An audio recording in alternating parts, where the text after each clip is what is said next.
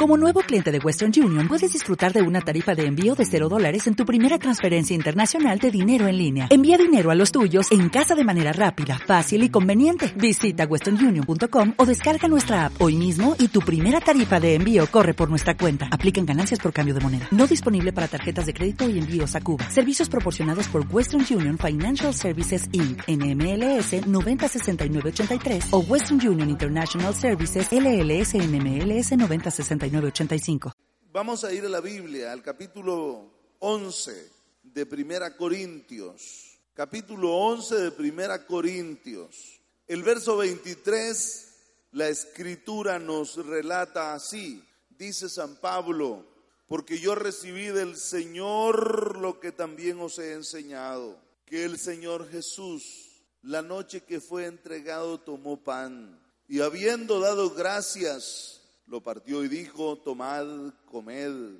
Esto es mi cuerpo que por vosotros es partido. Haced esto en memoria de mí. Asimismo tomó también la copa después de haber cenado, diciendo, esta copa es el nuevo pacto en mi sangre. Haced esto todas las veces que la bebiereis en memoria de mí. Así pues, todas las veces que comiereis este pan y bebiereis esta copa, la muerte del Señor anunciáis hasta que Él venga. Para orientarle más o menos que sepa por dónde vamos a ir, que es lo más importante, quisiera que la Santa Cena la veamos con cuatro, cuatro ópticas con los que debemos ver, pensar, razonar la cena del Señor. Los cuatro aspectos están contenidos en este pasaje de la Biblia. Vale la pena que mediante estas razones, este abordaje,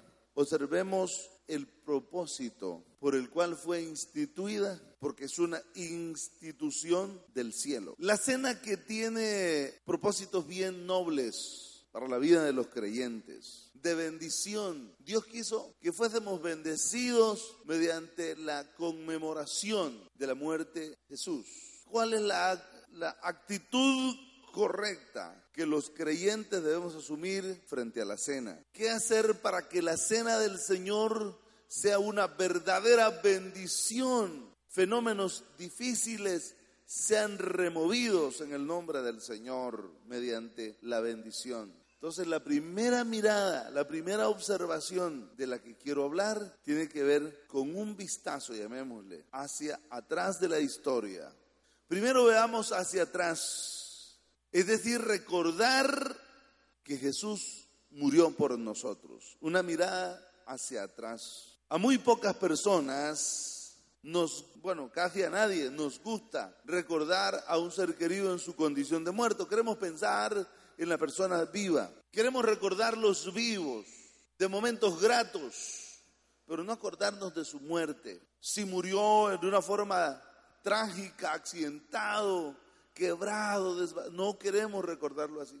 Si alguien lo mataron, no queremos recordarlo así. Si alguien murió en una cama de angustia y dolor, no queremos recordarlo así, no. Pero Jesús, extrañamente, quiere que lo recordemos en su muerte mediante la cena. Él no quiere que nos olvidemos de su muerte. El diablo quisiera que nos olvidemos de la muerte de Jesús. Pero Jesús quiere que lo recordemos y por eso es que la cena del Señor, entre otras cosas, dice que nos recuerda su muerte. Todo lo, lo bueno que recibimos, lo que tenemos los cristianos, es el resultado de la muerte de Jesús. Sin la muerte de Jesús nosotros estaríamos atados en el pecado todavía. Sin la muerte de Jesús nosotros fuésemos, estuviésemos sentenciados al infierno. Por eso Él quiere que, la recordemos, que le recordemos así siempre en su muerte. Porque no se trata simplemente de la narración de su vida, de una narración de sus maravillosas enseñanzas. No se trata de eso, sino de su muerte, sustituyéndonos a nosotros, su muerte expiatoria en la cruz del Calvario. Así quiere que lo recordemos porque eso nos inspira seguridad y confianza frente a cualquier fenómeno que la vida nos presente. Debemos recordar a Jesús en su muerte, porque Él murió por nuestros pecados. Él fue nuestro sustituto. Isaías lo describe de una forma excepcional.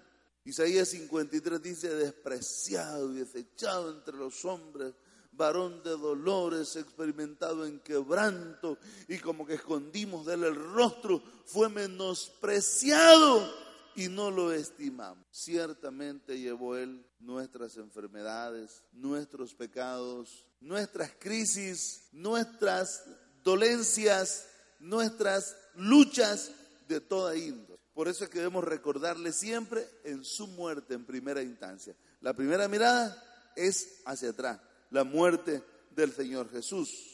Esa muerte que la asumió de forma voluntaria. Él dijo, a mí nadie me quita la vida, a mí nadie me quita la vida. Es más, en el momento dijo, si mi reino fuese de esta tierra, si el propósito fuera quedarme instalado como rey aquí, yo pediría a mi padre y mandaría ángeles y 12 legiones de ángeles y ponen en su lugar a todo el sistema romano y a todo el sistema religioso. Pero no es esa la razón de ser. Él digo, yo de mí mismo pongo mi vida de forma voluntaria, tengo poder para ponerla y tengo poder para volverla a tomar. Entonces recordamos que su muerte es una muerte voluntaria él quiso morir por nosotros. Un manso cordero muriendo en lugar nuestro, mostrando de esa forma siempre su compasión por nosotros, su amor inmenso por nosotros.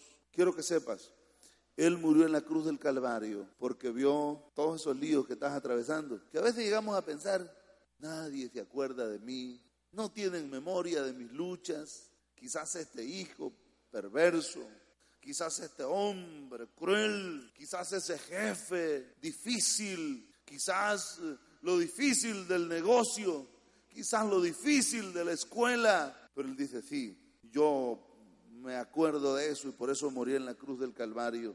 Su muerte garantiza que vas a salir de eso. Amén. Qué importante es notar cómo Dios actúa de forma maravillosa y milagrosa solo me hace recordar esto que estoy diciendo. Cuando José portándose bien, fiel en la casa de Potifar, haciendo prosperar los bienes de Potifar. Y un día en un acto de incomprensión, Potifar le dijo, si te debería matar, pero te voy a echar en la cárcel. Y fue a la cárcel acusado de violación. No siendo cierto. Pero Dios Estando ya aquel olvidado en la cárcel, se acordó de él y lo sacó de la cárcel y lo puso como jefe de su anterior jefe. Porque el único mayor en el, imperio egipcio era el faraón. Después del, después del faraón, ¿quién era? José. Entonces el general Potifar, ese llegó a ser súbdito de su siervo, de su esclavo. Dios ha pensado en ti y te va a poner encima de los que hoy te te humillan y te maltratan, si nosotros hacemos lo correcto hoy, a Dios no le cuesta nada ponerte de jefe. Él, ¿qué le cuesta arruinar, dejar aquel abajo? Porque Él dice en Deuteronomio, si no te apartas ni a la derecha ni a la izquierda, serás bendito en todo lugar, en el campo, en la ciudad. Bendita tu familia. Y Él dice, te pondrá Jehová por cabeza y no por cola y estarás encima solamente y no debajo. Yo quiero que tú entiendas eso. Dios tiene interés en eso. Este no es el Dios que está más allá del cielo azul, muy ocupado y que no entiende nuestras realidades. Él sí las entiende. Él vino a vivirlas en su carne propia, humana. Por eso quiere que le recordemos en su muerte. Ya dije, una muerte voluntaria, mansa, mostrando su amor y su misericordia por nosotros. Cuando nadie te quiere perdonar tus metidas de pata, hay alguien que sí dice, yo sí te quiero perdonar, como le dijo a la ramera aquella, ¿dónde están los que te acusaban? Y él dijo, ella dijo, todos se han ido, maestro, ni yo te condeno, vete y no peques más. Cuando nadie siquiera quiere perdonar tus metidas de pata, hay alguien que quiere perdonarte. Hay alguien que tiene compasión y misericordia. Amén. Él entregó su cuerpo en manos de malvados por nosotros. Él llevó sobre sí los pecados nuestros. Lo más importante es que este recordar no es simplemente traer a la memoria hechos históricos, sino que debemos participar de sus verdades espirituales. Somos parte de esa historia. No es una historia aislada de nosotros, somos parte de esa historia bella. Cuando estamos frente a la mesa del Señor, no debemos ser admiradores pasivos, sino saber que somos parte de ese plan integral de redención de la vida. Somos participantes activos de una relación de padres e hijos, de Salvador y hombre redimido, y que lo hemos alcanzado solamente mediante la fe en el Hijo de Dios. Esa es la primera mirada, una mirada hacia atrás. Él quiere que recordemos, dice, esto lo van a hacer hasta que Él venga, van a estar recordando mi muerte. Uno. La segunda mirada debe ser una mirada hacia adelante. Dios quiere que, que veamos su muerte, pero que no nos quedemos solamente viendo su muerte. Mediante la cena del Señor quiere que veamos, diga hacia adelante. La historia continúa. Observemos la cena del Señor progresivamente hasta que Él venga. Eso quiere decir hacia adelante. El regreso de Jesús es la bendita esperanza de nosotros. Y, claro, como es la culminación de un capítulo importante, viendo hacia adelante, hay un montón de beneficios y culmina con el máximo sello, Jesús viniendo por nosotros. Un día vendrá del cielo otra vez, de donde vino y a donde se fue, otra vez vendrá por nosotros. Jesús no solo murió por nosotros, sino que también resucitó. Y no solo resucitó, sino que ascendió al cielo. Y un día Él prometió volver. No se turbe vuestro corazón. ¿Creéis en Dios? Creed también en mí. En la casa de mi Padre muchas moradas hay. Si así no fuere, yo os lo hubiera dicho voy a preparar lugares para vosotros, para que donde yo esté, vosotros también estéis. Una mirada hacia adelante. Todavía usted tiene que verse en una etapa. Yo no creo que esta es nuestra condición y ya. No, no, es, estamos en una etapa de la vida, creciendo en la fe, conociendo a Jesús, viviendo experiencias, pero no somos lo que, lo que seremos al final todavía. Porque Dios está obrando, perfeccionando su obra en nosotros. ¿No es cierto? Nos está santificando, nos está cambiando esa mente. Ustedes saben, esa mente mala, esa mente miserable, esa mentalidad terrenal y nos está poniendo una mentalidad amplia, celestial, y en ese bregar de la vida también. Allí Dios nos va, tiene un plan de bendición. Quiere que tú, como he dicho algunas veces, te desarrolles tal como lo estableció Él al inicio. Hagamos al hombre a nuestra imagen, conforme a nuestra semejanza. Hagámoslo lo, lo más idénticamente parecido a nosotros. Y dice, y señoré sobre las aves de los cielos, sobre los peces del mar, sobre las bestias, sobre toda la tierra. Es decir, Dios cambiando nuestra vida, quitando nuestra mentalidad de esclavos y dándonos una mentalidad de príncipes. Porque muchísimas veces los egipcios los hebreos estaban en el desierto, camino a Canaán, pero su mentalidad todavía era de esclavos. El hijo pródigo regresó de apacentar cerdos, pero él le decía a su papi, hazme como uno de los que apacentan cerdos en tu casa. Cambió de domicilio, pero no cambió su mentalidad de chiquero. Dios quiere que nosotros en este bregar hacia adelante usted se vea en un proceso de transformación. Quizás se tome como ejemplo también alguien vive en una casita sencilla, de esas comunes de nuestro medio, pedazos de lata, cartones, plásticos, y de pronto una gran casa, pero uno se lleva todos los cachivaches, va con todos los cachivaches a meterlos a la mansión, de pronto se da cuenta que eso no encaja ahí. Usted ha salido de un mundo de maldición. Me parece que ustedes no han salido entonces. Yo voy a decirlo por si es que no me hice entender.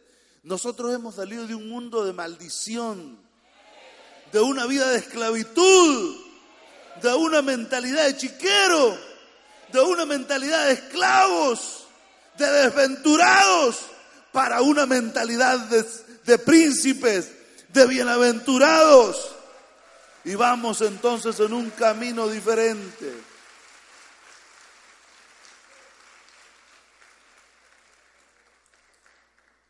Así que yo no me veo en la condición que estoy ahora cuando llegue el fin de este año, ni el próximo año.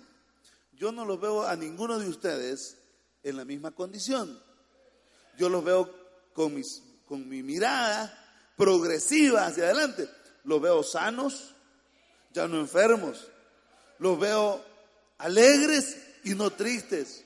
Los veo ricos y no pobres. ¿Cómo me alegro lo que ustedes me dicen? Todas las semanas alguien me sale, cuando menos uno, diciendo algo. Compré otra propiedad, pastor. Me Ah, quiere decir que estás, vas en camino correcto para lo que Jesús, lo que el Padre dijo. Ah, cabezas y no cola. Encima solamente, señoreando sobre las aves de los cielos, sobre los peces del mar, sobre las bestias, sobre toda la tierra. Vamos bien. Hoy ya me dieron una buena noticia. Pastor, ya compré otra propiedad, me dice. No, pues eso es enseñar el territorio, eso es engrandecer el nombre del Señor. Yo les decía que cuando uno más sale de, de condiciones difíciles, hasta más influyente se vuelve en el Evangelio. Les decía que un día, ¿a dónde fue que fui? Déjeme ver. Ah, a firmar unos documentos de un vehículo a la Casa Pelas. Y cuando me están atendiendo ahí, y ahí todo el mundo, yo, yo, yo, yo, ahora en ese momentito yo soy el Tuane. Comienzo a hablarles de Cristo y no me puede decir, cállese, no podemos atenderle eso.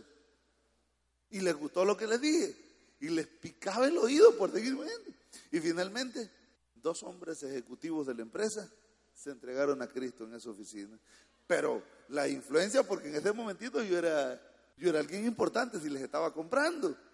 Su nivel de influencia para el reino de Dios cada vez tiene que ser mayor. No es lo mismo que usted le hable al jefe que le hable a su empleado.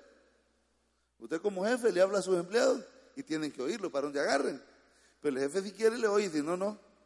Por eso Dios quiere que seamos cabeza y no cola, que estemos encima solamente. Esa es una mirada hacia adelante. Diga, yo miro hacia adelante. ¿Cómo se ve hacia adelante? Hay gente que, que el diablo le ha dicho, no, si las cosas están feas. Mira, te van a correr del empleo. Las cosas van mal. Así que se miran sin empleo, sin poder pagar los compromisos que tienen. Quizás se miran traicionados por su cónyuge.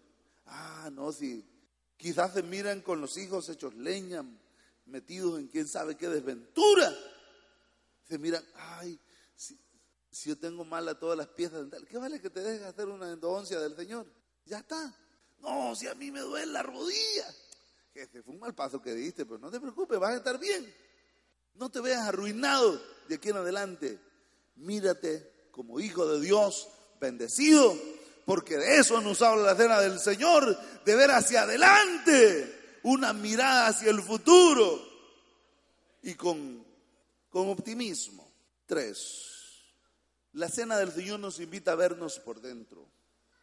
En este momentito usted mírese para adentro. Frank, mírese para adentro. Hagámonos un escaneo adentro, no a la carrocería. Mirémonos hacia adentro. Nos invita a diagnosticar nuestra condición espiritual. Probaos, examinaos a vosotros mismos. No tomen la cena indignamente, dice. Mírense hacia adentro. Aló, ¿está conmigo? Ya cambió la mirada, ya no está viendo para atrás, ¿verdad? En el caso tuyo para allá, ya no mire para atrás. Tampoco hacia adelante. No, ya no. Ahora mire para adentro. Una mirada hacia adentro. Diga, me quiero ver hacia adentro. Como cuando le ponen a alguien una radiografía, un ultrasonido, y le miran toda la cosa a uno. Entonces, como cuando pasa por el aeropuerto y a uno lo pasan por una máquina, lo escanean, porque alguna gente lleva droga en el estómago. Entonces lo pasan por una, por una máquina y ya saben lo que lleva. Le miran hasta las vísceras. Hágase hacia adentro, a usted mismo. Ok. Tomemos la cena del Señor viéndonos hacia adentro, diagnosticándonos objetivamente. Y yo debo decir esto que algún día lo dije, no sé cuándo. Si en ese escaneo usted sale bien, ese escaneo está malo.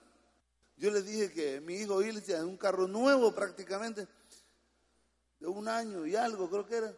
No sé si te acuerdas, andábamos en el mercado mayoreo comprando fruta y el carro comienza y tirando humo el bandido. Papi, mire el carro, me dice. De verdad le dije, llamamos al técnico. No, tráigaselo, hacían que venga tranqueando. Y se lo llevamos. Y el del escáner le dijo, mira, le dice, aquí este carro ya dio lo que iba a dar. Hasta ahí llegó, le. ¿Cómo puede ser? Dije yo, no. Llamé a un mecánico práctico. Ah, me dice, tráigamelo. Y se lo llevó mi hijo. Y yo, bajando la corte celestial, dicen los católicos, Señor, que haya una solución. ¿Cómo es posible, Señor, este carro? Nos va a quitar lo que no tenemos. Porque no es a mi hijo, ¿no? Y como estaba soltero, pues imagínese. Ahora casado tengo que ayudarlo, pero soltero, imagínese. Pagando su carro todavía de bien. Y al rato, a las dos horas, me llama el mecánico. Pastor, me dice. Ya me dice. ¿Ya qué le digo? Yo dije, ya, ya, ya, ya. ya lo terminó de baratar. Ya pueden ir a llevar el carro. ¿Y cómo está? Pues para qué me lo trajo, está como usted quiere verlo, me dice. Que quedó bueno. Pues claro, me dice. ¿Y qué le hiciste? Ah, lo único que hice fue limpiar un montón de contactos, sopletear. Ya, está. Me dice. Ese diagnóstico de ese, de ese técnico no sirvió para nada. No dijo la verdad. Si sales bien, en tu diagnóstico. Si no hay nada que mejorar en esa mirada para adentro, ¿me estás oyendo, Víctor? Ese diagnóstico no sirve. Ese escaneo no sirvió. Pero también, si ese diagnóstico que te haces hacia adentro y finalizas viéndote como todo un arruinado o sin perspectivas de futuro, aquí estoy. ¿Cuándo voy a salir de esto? Si soy un triste empleado ese diagnóstico está malo también.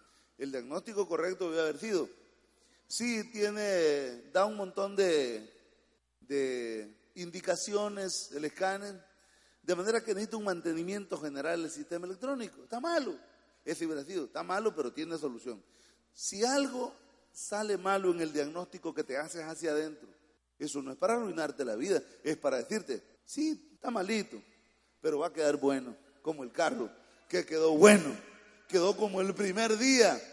Dios te va a sanar, te va a bendecir, no importa qué haces. Yo, por ejemplo, tengo tanto pesar de algunas profesiones aquí que tan mal le pagan. Yo sufro por los médicos. Yo creo que ganan más los que andan en el tren de arrastre que ellos. Los maestros, mal pagados. Pero eso no quiere que Dios no te pueda sacar de esa condición de vida. Bueno, por decir algo, dos profesiones mal pagadas, casi todas mal pagadas, pero las más mal pagadas, yo creo que son los, maestros y los médicos, mal pagados, pobres. Pero Dios te va a sacar de ahí. A alguien Dios le está hablando hoy. No importa, lo que haces no importa. Dios te saca adelante. Dios tiene promesas para ti. Él pensó en ti. Pero mírate hacia adentro y mírate. Algo sale mal, pero es arreglable es arreglable. Si hemos de participar de la cena del Señor dignamente, debemos examinarnos, examinar nuestro corazón, juzgarnos a nosotros mismos y aquello que hemos hallado que no está muy bien, confesar nuestros pecados a Él. Él es fiel y justo para perdonarnos y limpiarnos de toda maldad. Amén. ¿Cuál es tu maldad? Ojalá que no sean muchas, pero cualquier maldad que tú hayas cometido, el cielo o el que está en el cielo te quiere perdonar y te quiere restituir y te quiere decir tú eres mi hijo amado, porque siete veces cae, el justo, mas Jehová lo levantará.